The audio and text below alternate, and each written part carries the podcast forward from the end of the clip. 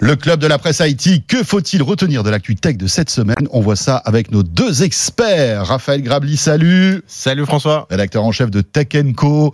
Et en face de lui, le regard affûté, alors qu'il s'est levé à minuit et demi, comme chaque jour. C'est l'heure à laquelle je me suis couché, tiens. Oh non, je me lève un petit Oh peu plus tard, à non 3 heures. Non, heures. 3 heures du matin. Ouais. C'est un peu le Robocop de la rédaction. C'est Anthony Morel. Salut Anthony. Salut François, salut Raphaël. Non mais franchement, entre parenthèses, euh, vraiment, hein, euh, je t'admire. Vraiment. Oh, mais t'es gentil, mais c'est pas la vie, sérieux. hein, on vient faire un truc quand même assez sympa. tu vois, Ouais, ouais, bien sûr, bien sûr. Mais tu sais, pour avoir fait 20 ans de matinale sur Mais je RMC, sais, je sais ce bien, que c'est. Et, et, et, et voilà. Il y a des Donc, matins euh, où ça pique, ça c'est vrai. Il y a des matins où ça pique, mais c'est vrai qu'on fait un métier formidable euh, et le fait de vous informer euh, et de vous distraire parfois de temps en temps est quand même très agréable. Euh, Qu'on peut retrouver donc le matin dans Good euh, Morning Business, mais aussi euh, avec Estelle Denis euh, entre midi et deux sur RMC. Alors dans l'actu, on va parler de GTA 6. GTA 6 n'est pas sorti. C'est l'un des plus grands secrets du jeu vidéo à chaque fois. hein. Ah, mais c'est clair, il y a une attente incroyable. C'est Incroyable. sûrement le jeu vidéo le plus attendu euh, du moment et peut-être de l'histoire du jeu vidéo. de Ouais. l'histoire. Ouais. Donc là, GTA 6, qui est en développement depuis, euh, oulala, depuis très très très longtemps, Ouais, depuis plusieurs années. ouais. depuis plusieurs années. Euh, alors, on n'est pas encore sorti, mais en revanche, on a, on a eu quelques informations. Il y a eu un leak énorme Ah cette oui. semaine, hein, Ah oui. Ah bah là c'est la, la cata pour GTA là, c'est clair et c'est alors c'est marrant comme les actus se télescopent parce que la semaine dernière on avait tout le débat sur les fuites d'informations volontaires ou pas des grands groupes technologiques. Là, je crois que c'est pas volontaire. Ouais, là, je on pense peut se dire que c'est pas d'accord. volontaire. qu'ils n'ont pas fait exprès Ouais. et que ça les arrange pas du tout, Rockstar, euh, l'éditeur, Ouais. cette, cette fuite massive de données qui a été révélée euh, dimanche. Euh, en gros, il y a des dizaines de vidéos qui ont fuité, des vidéos dans lesquelles on voit en gros des, des bouts de GTA 6. Donc il y a des séquences de jeu, on voit certains personnages, on voit des séquences à l'intérieur de voitures. quoi On dirait que c'est presque des vidéos de promo, en fait, tu sais, ou je sais pas quoi. Bah, En fait, ouais, alors il y a un peu de tout en fait. Il Ouais. y a- il y, a à boire Mm. et à manger, t'as des morceaux de scénario, t'as un bout de, cor- de code source du jeu aussi, ce qui est, ce qui est un petit peu ça, embêtant. c'est un peu plus embêtant. Euh, c'est des images qui sont en fait pas très abouties. Si c'est des images de promo, c'est pas vraiment Ouais, c'est bon pas pour terrible. Rockstar parce que en fait c'est une version alpha. Donc si tu veux, ça rend pas vraiment justice au produit final Mhm. tel que euh, il sera proposé commercialement probablement. Euh, et effectivement, euh, fuite énorme. Donc apparemment ils ont eu- subi une, une cyberattaque, hein, tout, tout, tout simplement. Et on se retrouve avec eh bien ces images qui ont fuité, alors qu'on ne, évidemment que nous on ne diffuse pas. hein. Celles que vous voyez là, c'est des images probablement de GTA 5 et des, des différents épisodes parce que pour des raisons de droit, on n'a pas tellement envie de se prendre un procès Oui. par Rockstar. hein. Puis- et puis en, plus, c'est pas très sympa, je trouve. En plus, non, bah c'est pas non, très non, fair. C'est clair. Non, non, mais absolument. Mais il faut se rendre compte. Alors pour, pour comprendre l'ampleur de cette fuite, euh, il faut comprendre l'ampleur de GTA et le fait que c'est en fait aujourd'hui l'un des produits culturels les plus puissants au monde. Pour avoir juste deux éléments chiffrés. GTA 5, donc euh, l'épisode précédent, c'est le deuxième jeu le plus vendu de l'histoire, 170 millions de copies, donc c'est juste derrière Minecraft. Et c'est le produit culturel, toute catégorie confondue, qui a atteint le plus rapidement le milliard de dollars de chiffre d'affaires. C'est-à-dire plus que n'importe quel film. Donc en gros, c'est un peu comme si euh, vous aviez euh, Oui. euh, 90 minutes du prochain Avengers ou du prochain Avatar qui fuitait sur Internet plusieurs mois avant la sortie. C'est Et- quand même un petit peu Et problématique. encore, les Avengers, il y en a 8 par an. Enfin, Ouais. il y en a Ouais. 8 par an. Oui, a- oui, a Là, c'est un tous les peu trop. 10 ans. Parce que c'est Ouais. 2013, Absolument. GTA 5. Donc là, on parle de au moins, au moins 2023. Oui, voilà, c'est un, c'est un jeu d'une telle ampleur, d'une telle complexité, parce que rappelons qu'on est dans, de- dans des environnements ouverts. hein, Sandbox, donc on- ouais. Voilà. Bac à sable. Ça.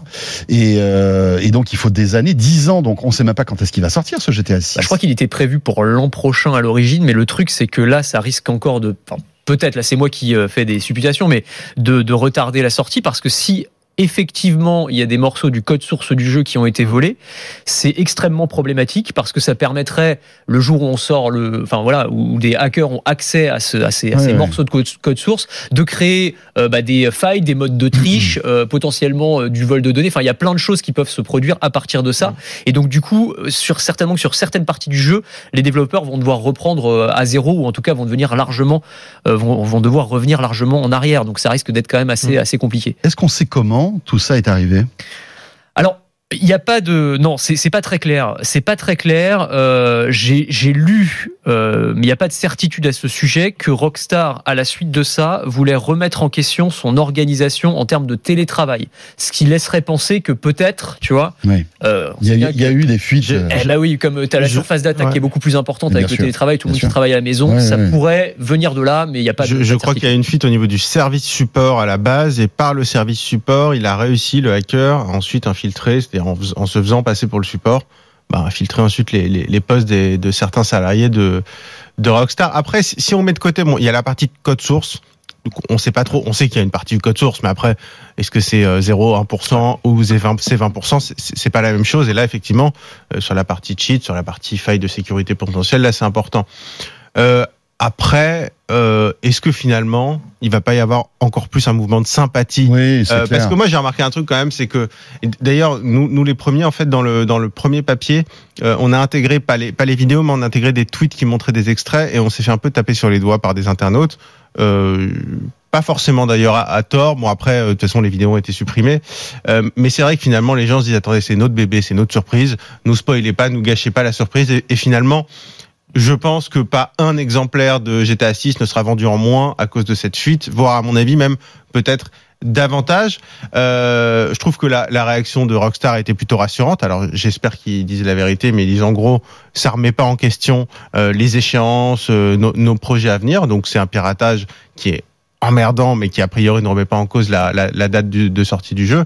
Et puis après, effectivement, là, là où notre rôle, c'est aussi de rappeler, oui, les vidéos, pour ceux qui les ont vues, euh, comment dire, sont pas forcément sublimes, mais euh, c'est de la version alpha. Et je crois, euh, si je dis pas de bêtises, que de toute façon, dans ces vidéos, à ce stade, le moteur final, le moteur graphique final n'est même pas encore totalement implémenté, ce qui fait qu'on on est quand même assez loin de ce qu'on ce qu'on verra sur la version aboutie de GTA 6 sur PS5. Et, et j'ai envie de dire peut-être que ça renforcera encore plus euh, la, la, la surprise, c'est-à-dire que finalement, on aura quelque chose de, que de toute façon, on n'aura pas vu dans, dans, dans les vidéos qui ont fuité. Ouais, mais Ouais. peut-être qu'il y a beaucoup d'internautes qui ont vu ces vidéos, qui sont pas allés chercher euh, plus loin sur le fait que Non, mais ils verront, c'est pas ils, verront le produit finale. fini. Ouais, mais au moment de voir le produit fini, ils se disent bon, peut-être qu'ils ils font la seront différence. sûrement rassurés, Ouais. je pense. qu'ils font la Moi, je pense pas, je pense pas que ça a un impact sur le business Moi, de je pense que GTA ça parce que finalement, n'a aucun.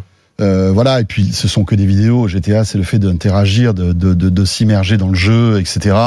Euh, Enfin voilà. Euh, Ah, moi, je, je, je suis pas si sûr Ouais, de ça, moi, quand même. Je pense quand même que le, le côté. euh, Alors, il y a le côté spoil, il y a le côté euh, vi- vision non, version non aboutie qui est quand même donne pas une image incroyable du jeu. Euh, et il y a le côté quand même. Alors, effectivement, ils disent il y aura pas de retard. Moi, je me méfie quand même. Moi, je me Mm. souviens, le précédent, c'était quand même Half-Life, la suite d'Half-Life qui avait, qui avait, où il y avait eu une fuite de données aussi. Et ça avait donné lieu à un retard. Et ça avait été une catastrophe Ouais, ouais, pour, l'éditeur. Oui, oui, parce qu'en plus, à l'époque, le scénario d'Half-Life, Ah, bah oui. c'est capital. Ah, bien fait, sûr, voilà. bien sûr, bien sûr. Mais par contre, Mais- le, jeu derrière. Oui, oui, absolument. Et je suis d'accord avec toi sur le, sur le côté euh, communauté aussi de GTA et, et les, les joueurs qui ont, un co- qui ont- une sorte de bienveillance euh, vis-à-vis Ouais, du jeu et vis-à-vis de, des images qui pourraient être spoilées. D'ailleurs, le, alors le hacker était apparemment, on disait être en discussion et en négociation avec Rockstar, en gros pour essayer de leur extorquer de l'argent. Je sais pas s'il y est parvenu euh, en définitive. en tout cas, Ouais. je lui souhaite de pas se faire retrouver par les, par les, par les flics. Ouais, ouais, c'est clair. Mais c'est le même ah, gars va qui a, qui a, qui a Alors, Uber aussi. Uber aussi. Hein, C'est le fameux groupe euh, Lapsus. C'est ça. Euh, comme souvent dans ce genre de cas, il n'y a pas tellement de certitude, pour Oui. nous, enfin en tout cas pour le moment. Mais a priori, ce sera un, donc Lapsus qui regroupe quand même plutôt des, des ados euh, et qui aurait aussi hacké Uber. mais voilà, je pense qu'à mon avis, il va falloir un peu de temps pour avoir euh, confirmation de tout ça. Et je pense que vu les enjeux financiers pour Uber aussi d'ailleurs, mais notamment pour euh, Rockstar. Je pense qu'il va y avoir des, des suites judiciaires assez corsées. Euh, voilà, tout dépend où se trouve Mmh, l'équipe de oui, hackers euh, potentiels. C'est clair. Euh, enfin, moi, ça me donne envie de. Ça donne envie de jouer finalement. De rejouer GTA PS5, Mais non, mais c'est ça. T'as une PS5. Ça y est, oui, j'ai une PS5. Voilà, euh, c'est la bonne nouvelle quand même de la rentrée. Hein. Je sais J'ai pas si on pu l'avait dit. enfin m'acheter et en plus je suis content parce que je l'ai acheté euh, 15 jours avant l'annonce de l'augmentation de. Ah, très bien. Bah, tu joues à quoi? Euh, là, je joue à FIFA et Spider-Man euh, Miles Ah Morales, ouais, qui est est vraiment sympa. Ouais, c'est vraiment cool. Et, euh, et alors en plus j'ai eu du pot, j'ai ramené ma PS4, je me suis dit je vais rien en tirer et je sais pas, je suis arrivé chez, je suis rentré dans un Micromania honnêtement, ça faisait des années que j'étais pas rentré dans un Micromania. Je sais pas ce jour-là, il faisait un peu une euh, une, une, offre de, de sympa. promo, ouais. C'était vraiment la, la PS4 FAT, la toute première, stockage minimum et tout, et ils m'ont repris 200 euros. Donc en fait, Ah franchement, ouais. ouais. 200 balles. Et en fait, ils m'ont dit, ouais, et en fait, on hein. vend beaucoup. Ils me disaient, mais je j'étais étonné. Ils me dit, non, mais en fait, on vend beaucoup. Il y a une grosse demande vu qu'il n'y a pas de PS5 euh, pour les cadeaux, pour euh, notamment Mhm. peut-être pour les un peu plus jeunes, bah, on offre une PS4 reconditionnée. Voilà. Pas mal. Très bien. Euh, dans l'actu aussi, on va revenir sur l'iPhone 14. Alors, on en a beaucoup parlé. Les tests vous attendent sur le site de Tech Co, bien sûr. Euh, deux actus. Anthony, euh, une qui est assez, qui est passée inaperçue, mais que tu voulais mettre en avant, c'est la réparabilité de ce nouvel iPhone. Ça y est, on a trouvé l'innovation de ce nouvel iPhone. On l'a cherché pendant une émission. C'est quoi, ils en ont pas parlé Mais, attends, mais et c'est exactement ça. Ouais, Moi, je comprends pas. disait tout à l'heure. Je, je me suis dit, ça se trouve, j'ai loupé un truc dans la keynote, mais tu, vous l'avez suivi aussi euh, tous les deux. Je pense pas qu'ils en aient parlé. Non, mais justement, Mais- c'est encore plus classe. Ouais, leur- peut-être. Ils, ils ah, disent, tu penses qu'ils l'ont fait exprès Bah, ouais, évidemment, évidemment, évidemment. Donc, en cours, pour, pour, euh, juste pour expliquer, euh, donc c'est le site iFixit qui fait référence hein, sur tout ce qui est réparabilité des smartphones. C'est eux qui, dé- qui décortiquent, qui réparent les iPhones euh, et tous les smartphones d'ailleurs, et qui donnent des scores de réparabilité. Et là, euh, bah, gros bon point pour Apple qui se retrouve avec euh, l'iPhone 14 avec un 7 sur 10, ce qui est très rare. Oui, J'ai oui. regardé la notation d'iFixit. Euh, quand on regarde les autres smartphones haut de gamme, il y en a aucun qui est à ce niveau-là. Alors il y en a un qui est à 10 sur 10, c'est le Fairphone, mais personne veut du Fairphone, donc ça, c'est pas voilà, il est un peu hors catégorie. Euh, mais derrière, tu as le par exemple le, Le Fairphone qui se démonte même si tu le démontes pas. Oui. C'est ça qui est. Exactement. T'es là, où la téléphone. non, Ah, mais on voilà. peut leur, non, on leur faire crédit du Non, fait qu'ils sont forts là-dessus. Voilà. Non, Après, c'est pas forcément le téléphone dont on veut. une petite plaisanterie. Euh, mais le Pixel 6 Pro, par exemple, il est- il est à 5. Les Galaxy, les derniers Galaxy de Samsung Ah ouais. sont à 3 sur 10. Donc voilà. Et 7 sur 10 parce que, euh, nous dit iFixit, ils se sont rendus compte qu'effectivement, euh, Apple avait euh, mis en place, alors je, vous donne euh, dans le détail, hein, à l'arrière une ouverture pour un accès plus facile qui permet donc de- d'accéder à l'écran et à la vitre arrière à partir de deux vis et un châssis métallique au centre qui permet de mieux distinguer les parties avant et arrière de l'appareil. Et donc là aussi, pour la réparation, ça facilite largement les choses. Et donc iFixit dit, bah voilà, bravo à Apple. C'est pas Mm. tous les ans et c'est pas tous les deux jours qu'on leur dit ça. Mais sur ce point-là, en tout cas, euh, ils ont vraiment fait des efforts. Mais comme toi, Raphaël, j'ai du mal à, comprendre pourquoi lors de la keynote, ils ne l'ont pas mentionné, sachant que c'est quand même un, un- un petit point positif. Voilà. Ouais, c'est clair. D'autant que ça, ça rentre aussi dans cette volonté d'Apple de, de, de pousser la réparabilité des téléphones. On se souvient, il y a quelques mois de cela, euh, ils avaient mis en avant le, le fait qu'ils vendaient euh, leurs pièces détachées. Mmh. On avait rigolé avec cette énorme valise qui 35 kilos t'arrive de matos. Ouais. qui t'arrive à la maison quand tu veux réparer ton iPhone. Enfin, on, on voit que pour eux, et puis, je sais pas ce que t'en penses, Anthony, mais, euh, Raphaël, ils ont pas le choix aujourd'hui. Ils sont Non, ils sont, obligés. ils sont scrutés de près, mais mais ils sont vraiment en avance euh, là-dessus. Alors c'est un truc que j'ai j'ai- justement j'avais fait un papier pour la sortie du Fairphone 3 pour expliquer pourquoi finalement en fait l'iPhone est bien plus écolo que le Fairphone 3. Il n'y avait pas encore cette notion de réparabilité. Déjà sur la réparabilité, il faut faire le distinguo.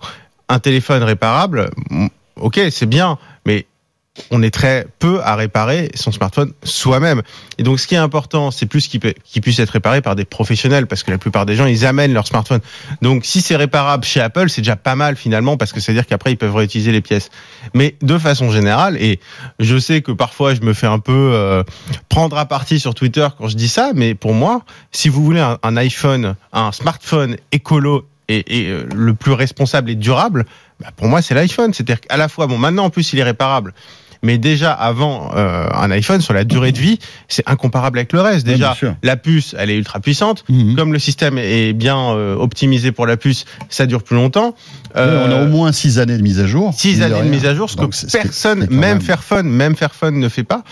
Donc honnêtement, pour moi, Apple coche la case et est à la hauteur en fait de sa position de leader. Et donc je pense que il faut juste avoir conscience. Il y a plein de défauts chez Apple, à commencer par le prix. Mais encore une fois, on parle du prix. Mais si on le rapporte, si un, si un iPhone dure euh, deux fois plus longtemps qu'un Android, le prix, il faut le rapporter à la durée d'u- d'utilisation. Et donc finalement, si on paye Mmh. deux fois plus cher un smartphone, ou mais allez 30% plus cher, mais qu'on utilise deux fois plus longtemps, à l'arrivée c'est moins cher. Donc après, il faut le financer. C'est pour ça qu'Apple maintenant euh, sur le site, ils mettent d'abord le prix en 24 fois avant de mettre le prix global. C'est comme pour les voitures. Mais euh, il- il- voilà, pour moi.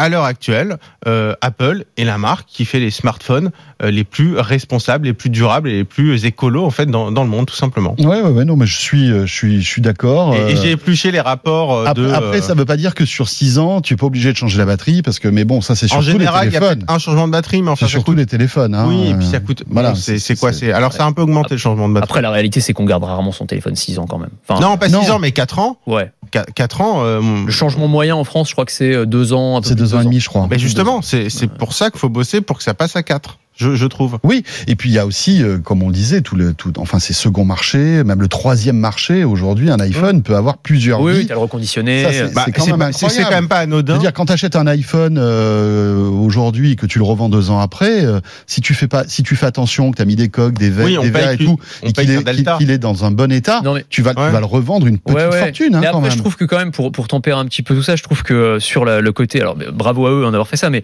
sur le côté réparabilité, ils envoient quand même des messages assez assez contrasté parce que tu as ce, ce, truc de euh, voilà, effectivement, ils ont ajouté deux petites vis pour que les, les réparateurs, et tu as raison de préciser que c'est surtout pour eux que ça va changer quelque chose, puissent ouais. euh, ouvrir le téléphone, le, le, le, réparer plus facilement. Mais en même temps, on se souvient, effectivement, tu l'as mentionné, cette mascarade du euh, do it yourself, euh, le système répare ton iPhone à la maison, où te, tu te retrouves, où en gros tout est fait pour que tu n'utilises pas ce service parce qu'on t'envoie une, une valise avec 35 kilos de matos dont tu es absolument incapable de te servir. Et on comprend bien qu'ils le font aussi et peut-être avant tout parce qu'il y a une pression alors des consommateurs peut-être, mais surtout des régulateurs, et notamment aux États-Unis, où le droit à la réparabilité pas seulement pour les smartphones, mais d'ailleurs dans tout l'électronique et même euh, même les machines agricoles. Enfin, il y a plein de secteurs qui sont concernés. Ça va être quelque chose, enfin une, une obligation, mmh. et donc il y a une vraie mais, pression sur Apple de ce point de vue. Et cette mallette là, c'était un petit euh, doigt d'honneur aux régulateurs en disant attendez, vous nous laissez, vous nous demandez de faire des trucs. Je veux dire qui, mais qui répare son téléphone soi-même aujourd'hui? Personne. Enfin, pas grand monde. Donc, ce qui est important, c'est que les téléphones soient facilement réparables dans, par les professionnels. Ouais, c'est ça qui est important. Ouais. Et c'est pour ça que moi, d'ailleurs, ce fameux indice. Non, mais Ouais, après, si c'est un truc du genre changer la batterie, tu vois, n'importe qui peut le faire. À une époque, n'importe qui pouvait le faire. Moi, tu ouvrais ton téléphone, ouais. tu changeais la ouais, batterie. Mais enfin, il était Même pas... moi, oui, mais enfin, coup, il n'était pas étanche. Il n'était pas étanche, donc tu as aussi des avantages. Quand, Et... je vois, quand je vois les images, excuse-moi, hein, euh, enfin, mais quand je vois les images derrière, je trouve fascinante d'ailleurs. On est hypnotisé. Moi, je suis hypnotisé. Oui, moi aussi, regardez, par, par, ces images de démontage d'iPhone, c'est incroyable. Franchement, c'est. Mais jamais de la vie, je fais ça sur mon iPhone. Bah, moi non plus. Mais après, là où je peux rejoindre Anthony, c'est qu'il y a des gens qui qui sont plus bidouilleurs que nous. Tu vois, moi, moi j'ai des potes ils aiment bien euh, mettre les mains dans le cambouis, démonter des trucs, enfin, etc. Faut pas se louper sur un iPhone Pro. Il faut pas se louper, mais si tu as, as, des tutos euh... à l'appel sur Internet, si tu es un petit peu euh, méticuleux et que tu fais gaffe, je pense que tu peux y arriver, mais ça représente, ça représentera un pouillem à mon non, avis. Il de... y, a, y, a, bricolage et bricolage. Hein. C'est tu vois entre le, le 4 quarts et puis euh, le, le, le, plat façon Joël Rebuchon, t'as as une gamme de, tu vois, c'est la même chose entre changer juste ta batterie et aller changer le petit composant clair. qui est au milieu du, voilà, c'est pas c'est pas tout à fait la même chose non plus. Hein. Bon. Mais en tout cas, moi je trouve que c'est important et je voulais reparler de cet indice de réparabilité qui a été mis en place en France. Moi, je trouve que c'est un peu naze comme indice. Je vois pas l'intérêt, mais d'ailleurs, ils vont le transformer en indice de durabilité parce que faut arrêter de faire un focus, de se concentrer sur cette histoire de réparabilité. Euh, ce qui est important, c'est que ce soit réparable par les pros, ouais. pas par les pas, pas par les particuliers. Et ce qui est important, c'est l'indice de durabilité. C'est combien de temps va durer un smartphone ou un ordinateur ou autre. Et donc, ce qui est important, c'est pas le fait qu'on puisse l'ouvrir facilement. Ce qui est important, c'est le fait qu'une fois qu'on a acheté ce smartphone, oui, que, que consommé beaucoup d'énergie, qu'on puisse le garder longtemps. Donc, ouais. c'est les mises à jour logicielles, donc c'est la puissance, donc c'est plein de choses. Oui. Et ça, pour moi, c'est vachement plus la important. La robustesse aussi. La robustesse. Et, et c'est pas anodin que quand on aille sur les sites de smartphones reconditionnés, la plupart soient des iPhones. Ça dit quand même quelque chose. Autre petite actu concernant l'iPhone, c'est que l'iPhone 14 Pro comme souvent d'ailleurs, hein, parce que chaque année on a l'impression que c'est les versions pro.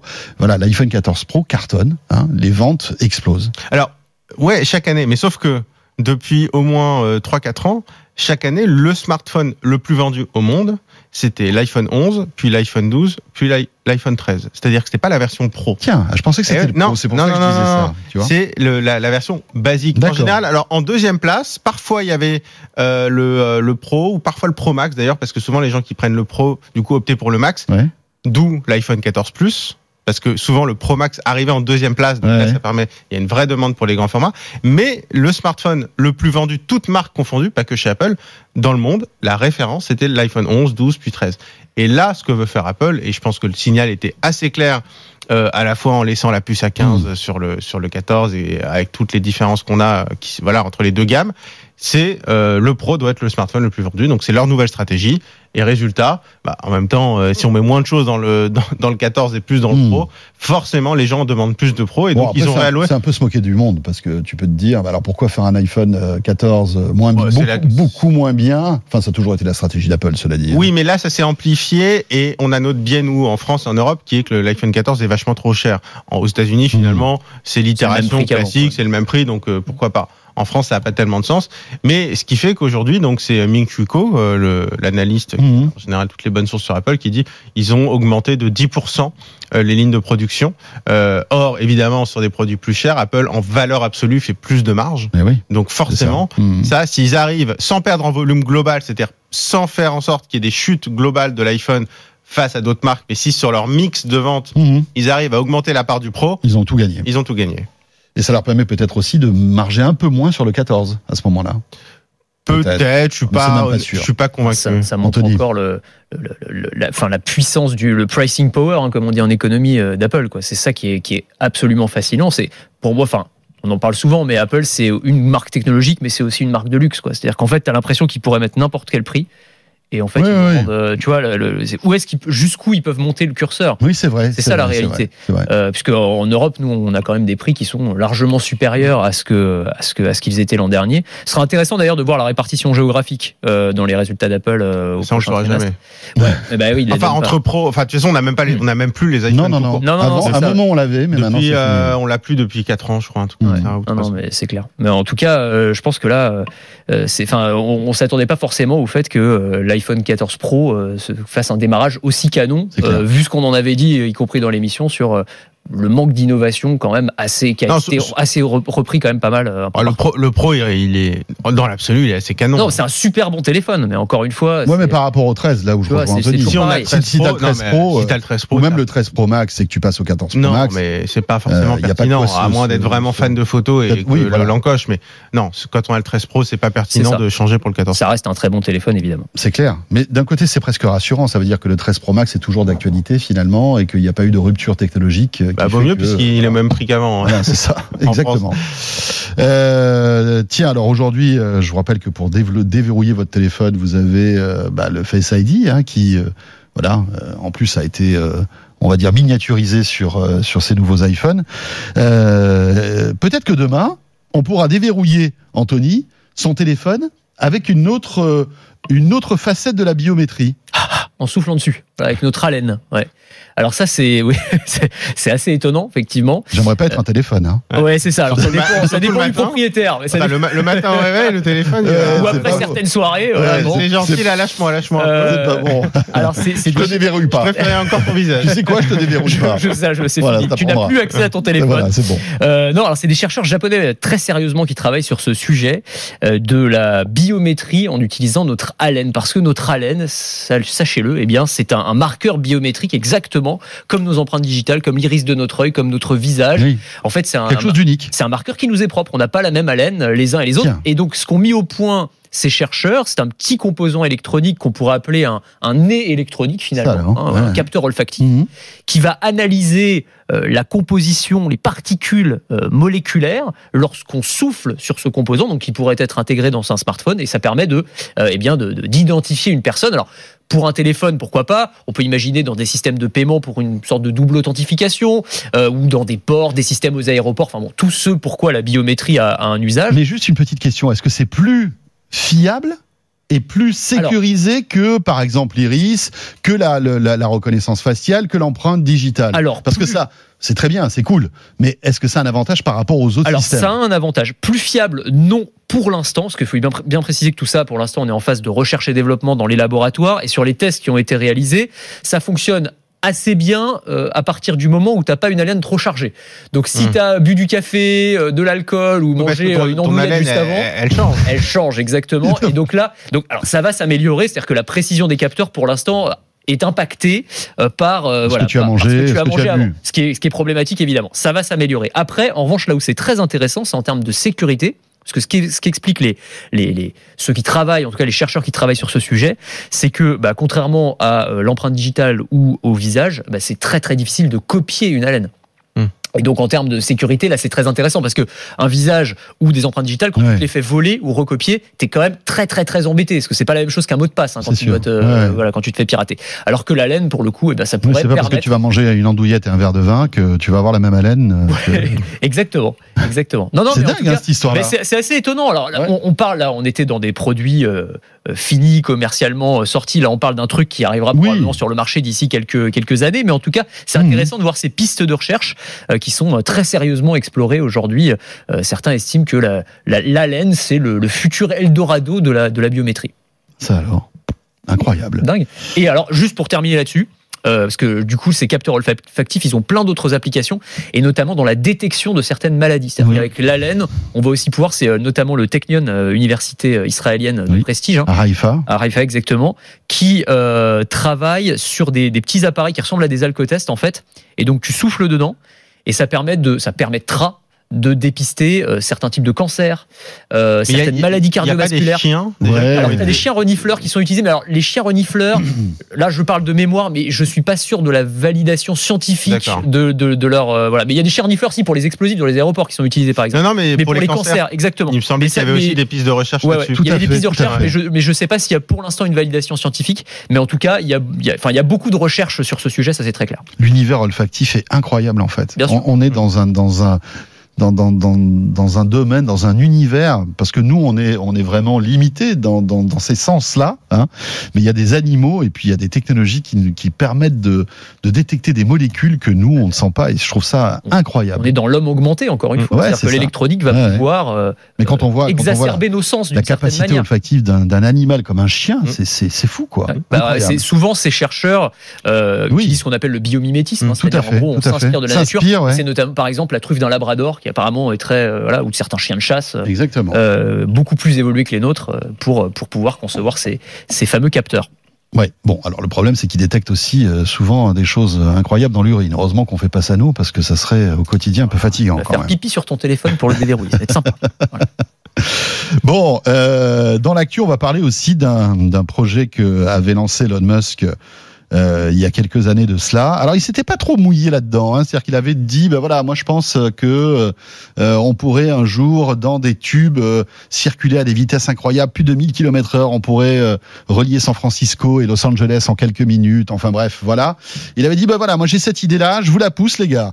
Vous êtes un industriel, si ça vous dit, prenez-la et vous en faites un peu ce que vous voulez. C'était l'Hyperloop. Ouais. Et aujourd'hui, l'Hyperloop, Hyper bah, loupé. il est un peu loupé, j'ai l'impression. Hyper Non loupé. il est, un- exactement. il, est, il est hyper loupé. Ouais, c'est ça. Bah, on est, c'est dix ans après. hein. Enfin, c'était juillet 2012, euh, un peu plus de dix ans, quand Elon Musk pour la première fois a parlé. Donc, ce- il a présenté ça comme un cinquième moyen de transport. Donc après, euh, le train, la voiture, l'avion, le bateau, euh, qui serait capable de voyager euh, à la vitesse du son. Et donc, il imaginait euh, ces euh, capsules circulant dans des tubes à basse pression et qui permettraient d'atteindre des vitesses autour de 1200 km/h. C'était son estimation Ouais. et de relier des grandes villes. Et effectivement, tu as raison de préciser qu'il a dit Ouais, mais attendez, moi, les gars, je suis un peu occupé, j'ai autre chose à faire. Donc, industriels du monde entier, prenez cette idée, débrouillez-vous avec ça. Et il y a plein de startups qui se sont lancées là-dessus, mais vraiment, il y en a eu plein. Et des Ça, c'est projets. l'effet l'effet Elon Musk Ah bah, aussi. attends, C'est-à-dire, évidemment. voilà. C'est clair. Évidemment, et y compris d'ailleurs, euh, il y a eu des projets en France, hein, il, y a, il y a des projets dans le sud-ouest Oui, oui, oui. euh, alors qui ont été lancés, mais qui dix ans après, malheureusement, ne sont pas beaucoup plus loin qu'ils n'étaient à leur démarrage. Euh, alors il y a des projets qui sont plus avancés que d'autres, mais globalement, on voit bien que ça commence à traînasser un petit peu, qu'il y a beaucoup de doutes sur la faisabilité euh, de ces projets. Il y a notamment un rapport euh, qui a été écrit par le- l'ancien directeur technique d'Alstom, donc grand groupe euh, de transport, de transport Oui, français, bon, hein, quelqu'un bon. qui connaît un peu le sujet Ouais. et qui a fait une étude de faisabilité complète et qui conclut à une escroquerie technico-intellectuelle. Donc c'est quand même des mots assez forts. Ah ouais. Euh, avec des points d'interrogation sur la sécurité, donc comment tu gères les évacuations dans un tube à basse pression, c'est vrai que c'est compliqué. Euh, sur les systèmes de freinage d'urgence où il faudrait euh, plus de 10 km à l'appareil pour s'arrêter, donc c'est un peu euh, difficile aussi. Euh, et sur surtout la rentabilité du modèle économique, puisque ces petites capsules pourraient accueillir au maximum quelques dizaines de passagers contre 1000 par exemple pour un TGV duplex. Et donc, si tu veux, le coût serait absolument astronomique. Dans des documents qui ont fuité en 2016, on estimait qu'il fallait 60 millions de dollars par kilomètre pour l'Hyperloop, euh, contre entre 15 et 20 millions pour le TGV par exemple. Donc, ce qui fait que c'est un modèle économique qui serait très très compliqué à rentabiliser d'une manière. Après, ça va beaucoup plus vite qu'un TGV. Alors, ça va beaucoup plus vite qu'un vois, TGV, mais ça peut-être demande trois des... fois plus cher, mais, ça va au moins trois fois plus billet il est à 1500 euros pour un Paris-Lyon, c'est C'est ça. C'est compliqué. Après, c'est encore une fois, c'est l'échelle. Si si, euh, Bah, le tu problème, vois, c'est à industrialiser le truc. Après, après, euh, bon, voilà, c'est vrai que quand, quand quand cette idée était sortie, moi, ce que je m'étais dit, c'est que recréer des infrastructures au niveau d'un pays, d'un territoire, surtout en France. c'est c'est des euh, dizaines, des centaines de milliards en fait. C'est Ouais. c'est des trucs incroyables. Ça parce rappelle que- un peu l'aérotrain, tu sais, qui Voilà, était avant, le TGV, euh, au côté d'Orléans, Oui, oui, projet oui, oui, oui. incroyable. Innovation française. à innovation aussi, française, et sûr. très prometteuse à Tout l'époque. à fait, tout à qui fait. Qui était devant tombé à le- l'eau. qui était devant, le TGV, puis finalement ils ont switché au dernier moment, enfin au dernier moment, ils ont switché. Mais oui, euh, c'est-à-dire que le problème, c'est quand euh, on a des trains à grande vitesse euh, qui sont euh, quand même, on va dire, un rapport qualité-prix euh, extrêmement performant. Et sur l'idée du cinquième moyen de transport, bah, c'est là où il y a un peu une escroquerie, c'est que c'est pas un cinquième moyen de transport, ce serait un TGV plus plus en fait dans l'usage.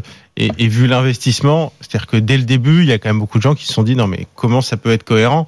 Et, et euh, le problème, c'est que c'est l'aura d'Elon Musk pousse peut-être parfois à aller euh, un peu trop loin. Alors sur Alstom, Mhm. bon c'est compliqué parce qu'à la fois il risque d'être concurrent.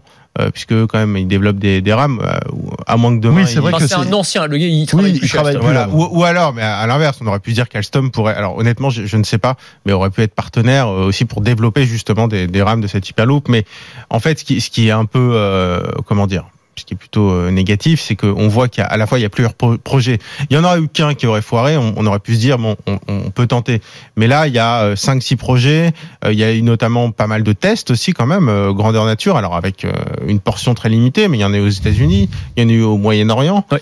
Euh, donc il y a eu des tests là-dessus qui ont eu lieu quand même maintenant il y a 4-5 ans Euh, et on voit que ça ça avance pas donc c'est vrai que je pense qu'il est temps de peut-être d'enterrer ce, ce, ce projet mais comme on en a enterré tant d'autres mais le problème c'est que dès qu'on touche à Elon Musk les attentes sont plus du tout les mêmes Bah, Et puis surtout, il y a ce- cette petite cerise sur le gâteau, si on peut dire que Elon Musk a lui-même avoué, alors c'est son biographe qui dit ça, Mm. enfin visiblement c'est quand même Elon Musk qui lui a dit que euh, lui-même ne croyait pas en ce projet au début. Ah là C'est-à-dire là. qu'il a parlé il y a 10 Ouais. ans d'Hyperloop.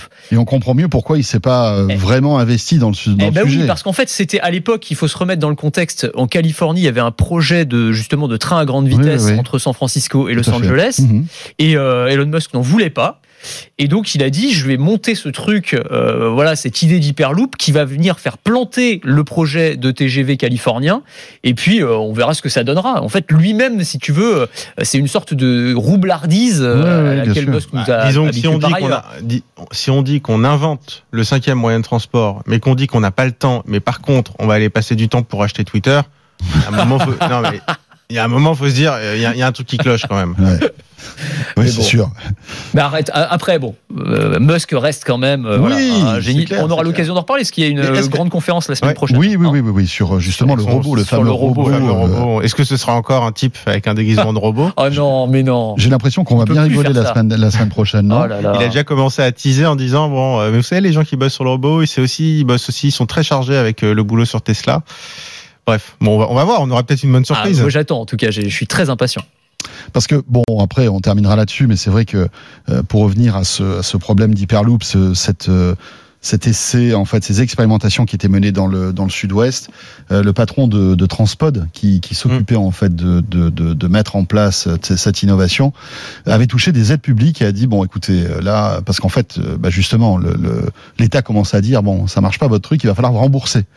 Et euh, il a décidé de rembourser, en fait, les, les subventions qu'il avait touchées à l'époque. Donc, c'est pour dire que Mm. c'est mal barré, hein, Ouais, quand même, cette clair. histoire-là. Mais euh, après, bon, on, on fait un peu le procès de- d'Elon Musk, mais c'est vrai que ce qu'on disait aussi, c'est qu'il fait des trucs quand même par ailleurs incroyables. Évidemment. Non, puis il a, Euh, il a- il a évidemment. obligé personne à bosser là-dessus. Hein. Oui. Non mais c'est Il a- lui, il c'est a- il a initié. voit- Et puis j'espère le génie d'Elon Musk, le mec Ouais. il lance une idée en Ouais. l'air. Ouais. T'as Non, t'as mais- 15 startups qui disent oui génial on va le Et faire quand avec même- des investissements quand même massifs. Enfin, je veux Tout à dire, c'est quand même tu pour créer un train il faut il faut il faut un peu d'argent. hein. J'espère quand même qu'il y a quelques ingénieurs aussi euh, calés qui ont dit, bah oui, c'est faisable, ce truc-là. Enfin, qu'il n'y a pas qu'Elon Musk Non, qui a dit, euh, c'est Oui, c'est jouable. Il y, a eu, euh, il y a- il eu des équipes quand même qui ont, qui Et ont puis réfléchi. parfois, pour faire des vraies innovations de rupture, faut, faut aller vers quelque Ouais. chose auquel personne ne croit aussi. Donc, euh, on peut pas lui reprocher non plus. Bon ben voilà, écoutez, on verra la suite de cette Hyperloop. C'est mal barré quand même. hein. Compliqué ouais. Merci beaucoup à tous les deux. Merci, François. Merci, Merci François. Anthony, merci Raphaël, euh, et puis merci à vous de nous écouter et euh, de réagir sur euh, ce club de la presse Haïti. Euh, N'hésitez pas d'ailleurs à nous laisser vos petits messages. On va revenir dans un instant. Est-ce que vous avez une barre de son avec votre télé, les amis? Écoute non moi c'est à l'ancienne j'ai juste ma télé bonne télé mais il y a pas de barre de son. Voilà. Euh, si, moi j'ai une BIM de Une Sonos. BIM de Sonos. beaucoup. Voilà. Très bon produit aussi. Et c'est vrai qu'aujourd'hui, euh, on est de plus en plus nombreux. euh, c'est d'ailleurs intéressant. Hein, c'est- on achète une télé, puis euh, on vous dit bah ouais, prenez une barre de son en plus et tout, parce que vous verrez, les le son des télés n'est pas très bon. C'est vrai, hein, d'ailleurs, hein, parce qu'elles sont tellement fines que la qualité est pas bonne. Euh, on va en parler. Comment choisir sa barre de son? Quelles sont les marques? Quelles sont les différentes technologies? Euh, Enfin voilà, tout- tout- tous ces sujets-là avec Lionel Costa qui me rejoint tout de suite sur le plateau de De quoi je me mail. Il est responsable du labo Fnac. À tout de suite.